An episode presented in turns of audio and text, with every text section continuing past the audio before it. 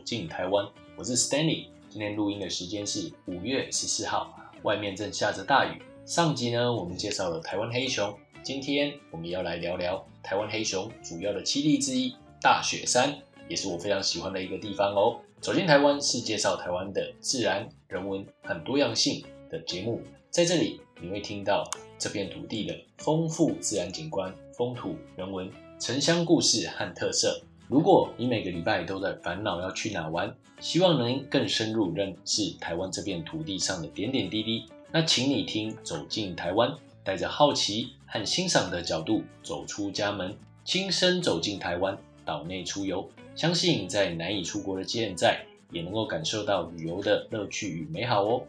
走进台湾，现在也与 Skoda 黑熊梦想时间计划合作，不止分享我们在岛内旅游，我们更想要推广的是。自然保育的观念，尊重和保护台湾黑熊在岛上的生物多样性。在最近许多 Skoda 的广告和文宣当中，我们也看到这个来自欧洲捷克的品牌用了许多融入台湾元素和台湾的消费者来沟通，例如运用 Q 版的台湾黑熊、开运签等等，都可以感受到 Skoda 积极在台湾生根的决心和努力。Skoda 最近发表了 Fabia。二零二二年式全新上市，搭配了八寸触控多媒体的仪表板，放大智能最多变，全速域 ACC 加车道自中，放大科技最便利，同级最大的一百五十匹马力，放大动能最灵活，同级车唯一 Euro NCAP 五星认证加九气囊，放大安全最全面。其实你终究要开欧洲车的。如果你最近有考虑要看车的话，可以考虑 Skoda Fabia 的二零二二年式哦。我们家目前对于 Skoda 黑熊车车的体验非常满意，是载着我们上山下海，探索台湾每个角落和推广保护台湾黑熊任务的最佳伙伴。而且呢，它的一级能效，一公升可以跑十六公里，也很符合我们一家重视环保永续的观念哦。最后，在进入节目之前。如果你喜欢走进台湾的内容，或者有任何的问题、想法或建议，都非常欢迎你在 Apple Podcast、Spotify 或 Mixer Box 留言与我分享。也请你给我创作的鼓励，在 Apple Podcast、Spotify 或 Mixer Box 给我五星评价，按下订阅键，分享给你身旁的亲朋好友们。那在进入今天的主题大雪山之前，其实呢，这周我们听到了黑熊七一一不幸遇害的消息。听到呢，实在是非常难过。其实呢，黑熊七一一在二零二一年在台中的东卯山果园误入的锁套，然后呢伤愈之后野放，那之后呢又下山在大概桃山部落这边呢，那再次误入陷阱。这只编号黑熊七一一呢，其实已经呃两度的被野放了，但是呢，在呃五月初的时候呢，最新的一次野放。没多久呢，就传来这样子不幸的消息，实在是让人家非常的难过。虽然呢，林务局和特生中心已经对于此次黑熊七一一的救治啊、野放尽心尽力，但是呢，野放的议题、野放的地点和野放的时间选择，以及说与周围邻近社区和部落的保育、教育、沟通与宣导呢？其实呢，也是值得我们再进一步的深思的。希望呢，这一次黑熊七一遇害的事件，可以让我们呢从中学习到一些课题，并且呢，可以把整个黑熊的保育以及说野放呢，我们可以一次做的比一次更好。希望我们可以从每一次的教训当中来学习，真的来打造台湾这一座有熊国，并且呢，让各样的物种都能够在台湾岛上能够平安健康的长大。好，那接下来呢，就让我们开始前进大雪山吧。那要去大雪山呢，可以有两种方法：一可以选择自己开车；二也可以从东市呢搭公车抵达大雪山森林游乐区。不过呢，这个公车好像只有周末有开，所以大家如果要出发之前，要先确认一下哦。大雪山位于台中的和平乡，面积呢广达四十平方公里，必须从东市进去。我建议呢，如果不管说从南从北来的旅客呢，可以先在东市休息，先吃些东市的美食，再入山。从东市入山呢，大概还需要一个半小时以上的车程，所以呢，先在东市好好的吃一顿，这样子会让你接下来的旅程充满元气哦。我两次去大雪山呢，就都是先在东市好好吃一顿之后，再进入大雪山。那如果说呢，你早早就到东市的话，或许呢可以选择当地知名的灌蛋饼或者其他呃东市的美味的早餐。那如果是要吃午餐呢，东市牛架庄也很好吃，并且呢外面还有变形金刚等等的大型的作品，小孩子应该会很喜欢哦。东市呢也有很多各式各样不同的选择，我也有吃过老黑轮肉圆店，我觉得这一家也很好吃，在本街上面。那也有很多的水饺店，大家可以依照自己喜欢的食物呢来去做选择。那值得注意的呢是，呃，现在中横古关到德基水库段呢这一段在九二一之后严重的毁损，现在是封闭的状态，所以呢是无法直接从东部到大雪山的哦。这一点要呃，如果说是要从东部开车过来的话，要特别注意，应该是要从。南边或者是北边才能有办法到，中横是没有办法到的。前阵子我们公司就有一个外籍员工，原本想要来一段中横的 road trip，结果呢，没想到开到德基水库之后就没有办法开过去了，因为呢，他不知道中横现在并没有全线通车。不过，其实我私心希望可以让这片土地修身养息，等它呃好好的恢复之后。我们再来去评估中横是否要再修复。不过我也知道当地人呃交通上面的不方便，所以呢，我觉得这还有赖专家以及说的一些施工的工法来去评估出一个最适合的方式。好，那要进入大雪山呢，我们会先开往东坑路，然后接大雪山林道。在东坑路上呢，有几间便利商店。那这个是进入大雪山接下来一个半小时。最后的超商，如果你有要补给的，可以在这里补给；不然呢，就要大概到出云山庄那里，应该有杂货店吧？那边或许也可以做个简单的补给。到大雪山呢，应该也是一些简单的泡面啊，这些东西都是有贩售的，所以呢，呃，大家可以自由选择。那大雪山在台中的和平乡，大概有四十平方公里，其海拔呢从一千八百到将近三千公尺。所以呢，涵盖的寒带的铁山林，然后温带的快木林，以及说温带的快木林、壳斗科、樟科的这一些呃阔叶林，还有温暖带的阔叶林等三种林相，每一个生态呢都有代表性的植物留存，是呃林务局所管辖的森林当中林相变化最多、最细腻的一个游乐区哦。所以呢，好像说来到这个游乐区，你可以看到从温暖带，然后到温带到寒带的各种的林相都可以一次一网打尽，真的是非常的划算的。那并且呢，这一区也因为呃林相非常的丰富，海拔的起落也非常的高，所以呢，这里也有丰富的物种。尤其呢，很多的赏鸟人士喜欢来到这里，因为呢，大雪山可是国际知名的赏鸟圣地呢。另外一个让大雪山声名大噪的是呢，因为大雪山这一带呢，也是有。台湾黑熊的出没，不过当然，我们实际看到台湾黑熊的几率应该都是非常低的。来到大雪山也不用特别去找台湾黑熊，因为呢，就算你真的碰到了，我相信你也是不知道该怎么办才好。所以呢，来大雪山就好好享受山林，不要去惊扰这边的著名。那我们简单的介绍一下大雪山这边的林相，一千八百公尺以下呢为暖带，那主要是以阔叶林为主。例如像壳斗科啊、樟科，那在海拔呢一千八百公尺到两千七百公尺，主要呢是温带的林相，主要是以针叶和阔叶林的混合林为主。那两千七百公尺以上呢，就属于寒带的，主要是以冷杉的这些针叶林为主。也可以看到像铁杉啊、红块的这一些。那像呃肖楠木呢，主要在海拔三百到两千公尺之间都可以看到。红块林呢，主要分布大概在。海拔一千两百公尺，更高的呢，一千五百公尺左右呢，则有台湾扁柏，所以呢，这边林相非常的丰富。两千公尺以下的常见的壳斗科，看起来就像龙猫森林一样，而从一千八百公尺以上呢，到两千两百公尺，进入扁柏的世界，像有二叶松啊、五叶松、云杉等等。那再往上爬呢，就会有铁杉、冷杉，就好像。《暮光之城》里面的场景一样哦。那来到这里呢，除了可以看到丰富的林相以外，每年的十二月到隔年的一二月，冬天的时候，这个时候呢，变色植物便开始转换颜色了。所以呢，在这个时候呢，园区里面的台湾红叉漆、清风啊、枫香、玉山假沙梨等等变色叶植物呢，就会开始变颜色。这也是大雪山秋冬最美丽的景色哦。来到大雪山呢，就不得不提一下大雪山这里的历史。其实呢，大雪山因为在雪山山脉的南缘，它的呃林相非常的丰富。那在民国四十五年光复之后，国民政府当时呢，为了有效的利用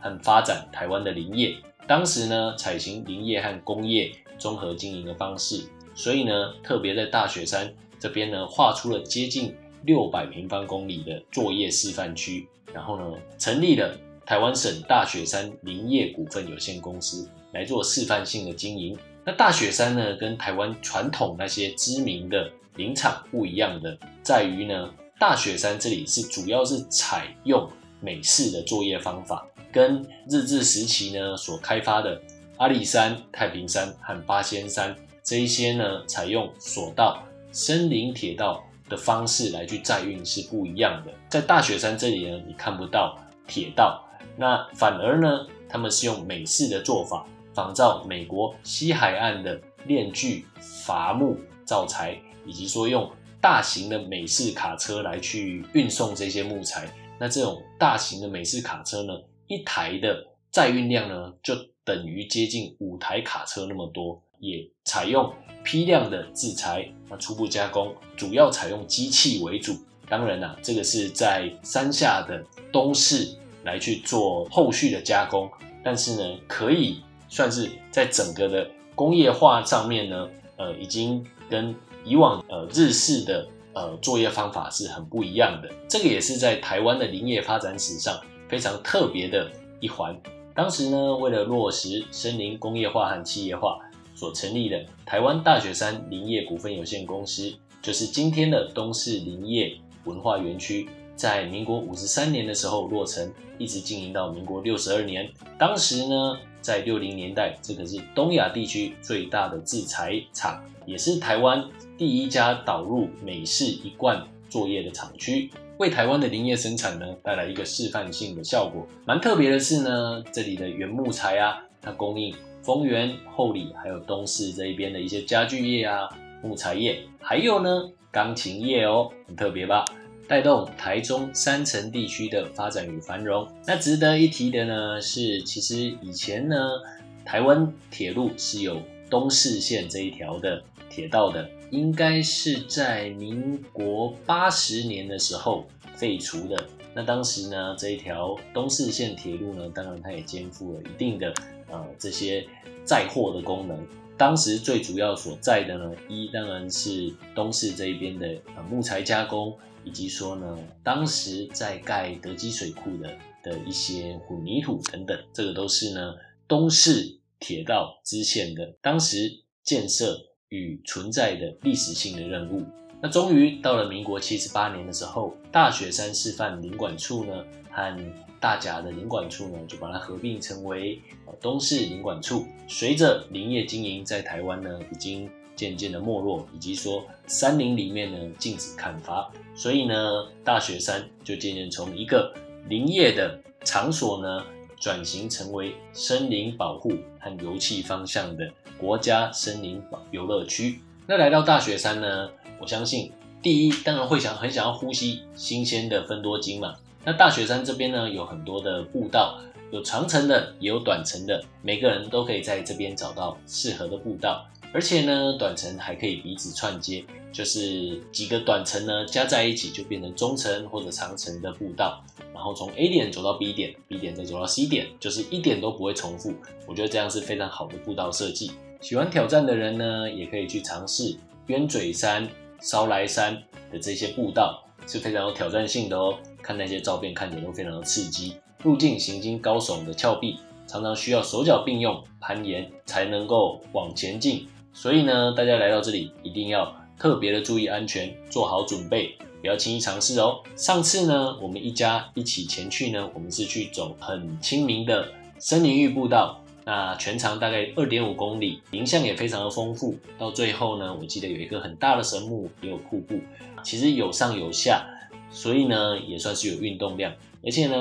我觉得它的步道做得很好，就连我们家当时大概两岁的小朋友呢，也都走得非常的开心。我很推荐这个老少咸宜的森林浴步道，大家来到大雪山一定要走上一回哦。那其实大雪山呢，也是个赏鸟圣地。我一个同事啊，他就非常的喜欢赏鸟，他常常跟我说，在大雪山这里拍到了什么，拍到了什么。那大雪山呢，这里是国际知名的赏鸟天堂，在林间，在林道旁。到处呢可以看到许多的画眉，还有黄山雀等等呢。那在这里呢，也可以看到台湾蓝腹鹇，以及说新台币钞票上的台湾地质哦。请你来到这里，不管你懂不懂鸟，但是呢，请务必要张大眼睛，常常呢惊喜就在你身边。大雪山呢，当然像我们刚刚说的，不止有很多的鸟类动物，并且呢，哺乳类动物也不少。当然，最知名的就是台湾黑熊啦。虽然说不是那么常见，但是呢，这里是台湾少数台湾黑熊出没比较频繁的地方。那当然呢，在园区这里也有山羌、长鬃山羊、黄鼠狼，以及说呃鼯鼠等等。这也是因为大雪山这边呢生态丰富，并且呢食物充裕，才会吸引很多的哺乳类动物、鸟类，以及说各式各样的生物呢。在这边悠游的成长。然而，不只是动物，以及说刚刚所提到的这些高大的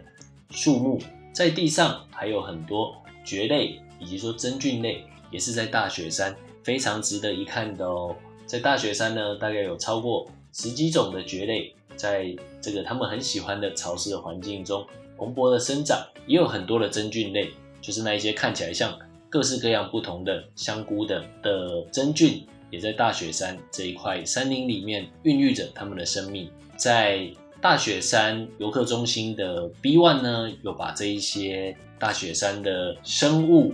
像说呃这些真菌啊，以及说蕨类，还有大雪山这里的蝶、蛾，还有昆虫，做个详细的介绍。那大雪山游客中心的二楼呢，把大雪山这里的整个林业发展呢，也做了一个很深入浅出，并且很生活化的介绍。那在二楼呢，则是介绍鸟类，以及说台湾黑熊。我觉得是一个呃非常好的认识整个大雪山，不管说是这里的人文，还有自然景观，以及说这里的动植物生态，一个很好的地方。所以呢，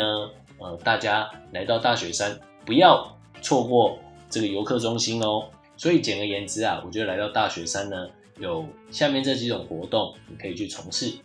一是可以去走森林步道，那也可以登上游客中心旁边的观景台呢去看日落。那日落的话呢，其实大雪山这边的工作人员他们也很推荐船行山工作站到苗圃这一带，也是欣赏晚霞的最佳地点。那不过呢，如果说是呃有带小孩。或者说跟呃长辈或者不想要那么累的，其实呢，我觉得呃森林浴步道以及说在观景台看日落呢，都是很不错的选择。那喜欢有挑战性的人呢，当然可以去鸢嘴烧来小雪山的这一条加起来非常长的步道，然后来去挑战一下。那晚上呢，也不会闲着，在大雪山呢，在天气好的时候，晚上可以看星星。上次我们去到大雪山，因为我们当时住在那边。晚上呢，天气非常好，真的是满天的星斗，看起来毫无光害，然后呢，非常的浪漫哦。然后呢，在夏季的时候呢，大雪山也都会举办夜间的生态观察，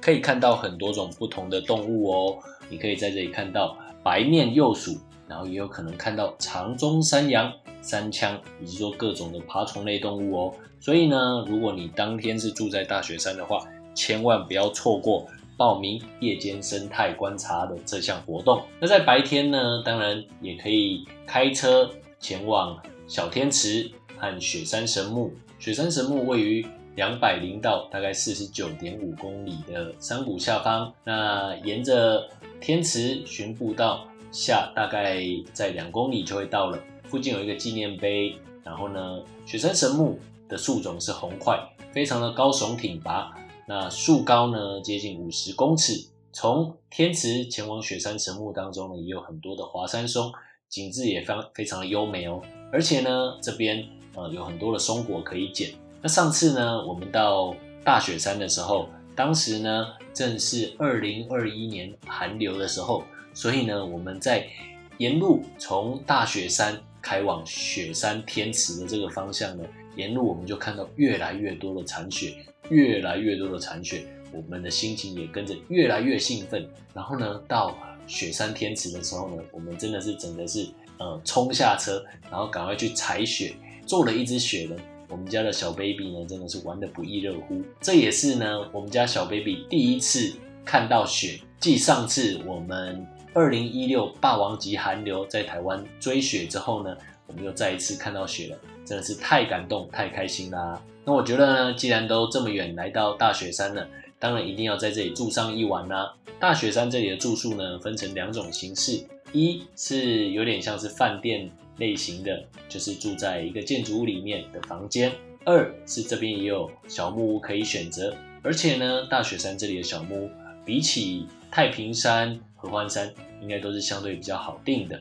所以呢，当天我们就选择住在大雪山的小木屋。那我觉得大雪山的小木屋呢，它有一个蛮不错的地方，就是呢。它第一是有整个整修过的，二它的小木屋是有架高的，所以呢相对比较不会那么潮湿，并且呢室内也都有附设除湿机。然后呢，像我刚刚说的，当时呢我们遇到的是接近下雪的天气嘛，然后呢室内也都有附设电热毯，所以呢在室内是非常舒服的哦。而且呢床也很大，呃很多的小木屋格局呢相对就比较小一点点。大雪山的小木屋其实还蛮舒服、蛮宽敞的。我们家的小 baby 呢，在小木屋里面玩得不亦乐乎。那小木屋外面呢，也有一个由木头所做成的一个桌子，其实整个呢氛围感觉呢非常的舒服的，并且呢在小木屋里面的那个味道很香。这个小木屋应该是用应该是用 hinoki 之类的做的吧，我也不是很确定。那在这边呢，吃东西也很方便，因为如果你在这边住宿的话，基本上就供应晚餐还有午餐。那我记得印象很深刻的是，当时呢大雪山的工作人员总是不厌其烦的提醒大家口罩要戴好戴满，在这样子不断安心的提醒之下，也让我们觉得住在这里很安心很舒服。那其实呢，大雪山这边刚刚提到。有台湾黑熊大雪山这里呢，有台湾黑熊人造卫星的计划，是台湾呢除了玉山国家公园以外唯一的为人造卫星追踪计划的样区。这个地方呢，其实不像玉山有这么大，超过一千平方公里的保护区，而且呢，周遭的栖地也没有这么连续。沿路开上来呢，你就会发现，其实这个地方还是都有人类活动和生活的足迹。并且呢，有许多的果园，所以呢，道路和农地的开发让人为的干扰也比较多。所以呢，在大雪山这附近的社区和部落也发生过熊出没，然后熊呢被套索陷阱所台湾黑熊闯入农地鸡舍等等的事件。黑熊保育协会和林务局针对这一些的事件呢，特别加强了与当地的沟通教育，然后呢，增加当地居民对熊的了解。进而愿意采取积极的防范与保育行动，希望把保育的观念整合到社区的理念当中，结合台湾黑熊与原住民文化的连结呢，来唤醒呃当地居民和原住民的一些自觉，减少非法捕猎、打猎、套索陷阱等对黑熊的威胁。那此外呢，他们也特别增加了因人熊冲突的危机和管理办法。大雪山到古关这一带呢，因为呢曾经发生过黑熊闯入农地鸡舍的事件，所以呢从去年九月开始，在黑熊活动的热区呢启动了黑熊没事专案宣导。这个黑熊没事的事呢是柿子的柿，刚好取谐音，并且呢柿子也是在这附近呢农民们他们很常种植的经济作物。那鼓励农民呢遇到黑熊要通报。那这个专案呢，目前呢是获得当地居民的一个正面的回响的。我们希望呢可以看到有更多的人类与黑熊和平共存的这样子的例子来发生。那综合我两次造访大雪山呢，我个人是蛮喜欢大雪山的这个地方的。为什么呢？因为我觉得大雪山它从山下就很精彩，从山下的东市呢就有很多的美食，并且有客家的文化，并且呢沿路上山，呃林相的变化，真的让你整个的心情呢都非常好。然后呢，大雪山从大雪山林道开始呢，呃也没有看到有很多的商家和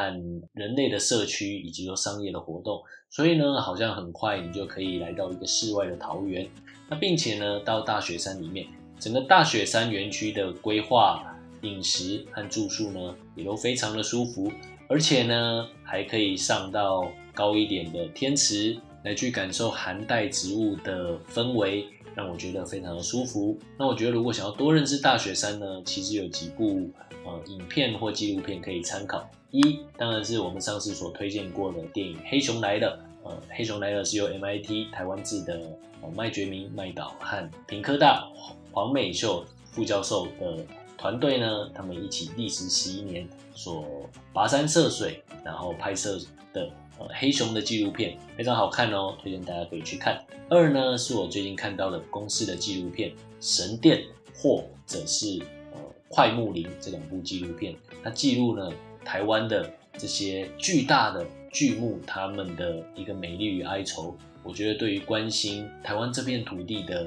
人呢，这也是非常啊好看的纪录片，并且呢，里面的很多景色都拍得很漂亮。然后呢，呃，神殿它里面的一些台词呢，非常有诗意，所以呢，大家不妨去找来看看。那既然你都大老远跑来了大雪山了，当然周边的地区也要去看一看呢。大雪山所在的是台中和平乡，台中和平乡呢是全台湾面积第四大的行政区，仅次于花莲的秀林。南投的信义和仁爱乡比整个彰化和桃园还大哦，所以真的是非常大。那行政中心呢在梨山，梨山我也好几年没去了。那境内呢有雪山山脉和中央山脉的分布，这在台湾的行政区里面是比较特别的。呃，鲜少有一个行政区同时有雪山和中央山脉的分布。那在和平乡呢有很多两千到三千的山地，那这边主要的居民呢有泰雅族。也有客家聚落，呃，主要就是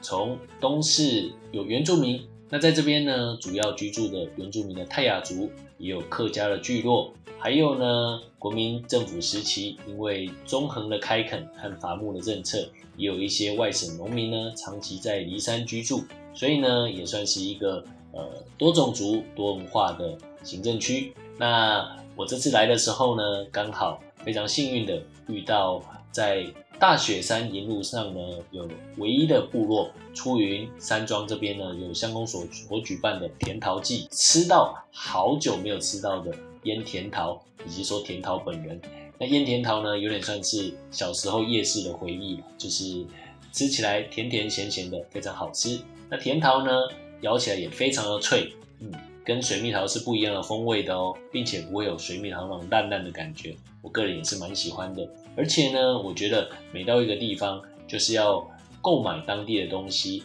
让当地呢的产品可以地产地销，这样是对于生态最友善的的一种消费的方式。那我们刚刚所提到的，要进入大雪山的门户东市，东市是一个非常有特色的客家山城。那在这边呢，有客家文化，也有因为林业、农业而兴盛，呃，一段辉煌的过去。东市呢，也是东西横贯公路干线的起点。在一九五六年到六零年的开拓期间，许多呃参与新建的农民啊、兵工，一到假日呢，就都会呃来到山下的东市，然后呢，到当时人称旧街路的本街。呃算是这边的一个休闲的好去处，所以呢，这边也曾经繁集一时。不过呢，之后随着中横的通车，以及说离山的开发，许多的开拓者和伐木工人呢，都九二一大地震呢，也对东市造成了很大的破坏。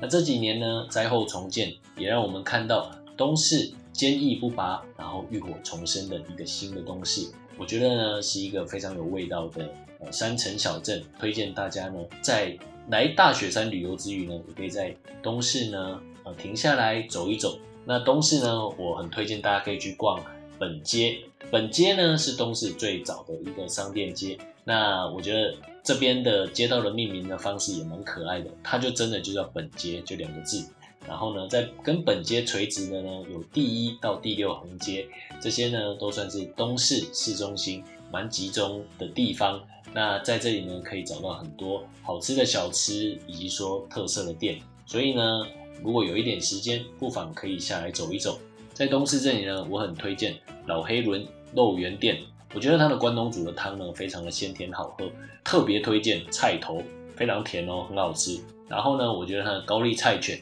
还有苦瓜风也都很不错。那唯一呢让我比较失望的是米血，我觉得米血有点太硬了。那旁边呢，它也有在卖霸丸，霸丸是很好吃的中部的油炸霸丸，那有特别的白色蘸酱，我觉得加辣呢是更好吃哦。吃完 o l e n b 回之后呢，其实我本来蛮想要到转角的那个粉圆冰店呢来去买一碗粉圆，但是呢。当天没开，所以呢，只好下次再来喽。好啦，听起来来大雪山是不是好吃、新奇又好玩呢？又可以兼做运动呢？所以呢，不妨找个时间来大雪山这里来去欣赏一下台湾森林那个丰富的林相变化。那最后还是要跟大家强调一下山林游憩的正确观念：我们不要喂食，不要靠近野生动物，坚守无痕山林。任何你带上山的，都要把它带下山。任何人为活动呢，都是可能扰动山林里面的常态。所以呢，我们真的要记得，要随手带着我们的垃圾、厨余，这些都是爱护土地和动植物的方法哦。那如果说我们很幸运的遇到了野生动物，千万不要靠近它，不要喂食它，不要骚扰，这样对人和对动物都是最安全的事。我们呢，每一个人。都要有意识的来保护我们的环境，珍惜资源，节约能源，这样我们就可以为台湾黑熊，还有台湾这片土地和台湾这片土地上的每一个物种尽一份心力哦。如果你喜欢今天的大雪山之旅，如果你喜欢走进台湾的内容，或者呢有任何的问题和想法，都十分欢迎你在 Apple Podcast 留言与我分享。最后也请你给我创作的鼓励，在 Apple Podcast。给我五星评价，按下订阅键，并分享给你身旁的亲朋好友们。谢谢你，我们下次再见，拜拜。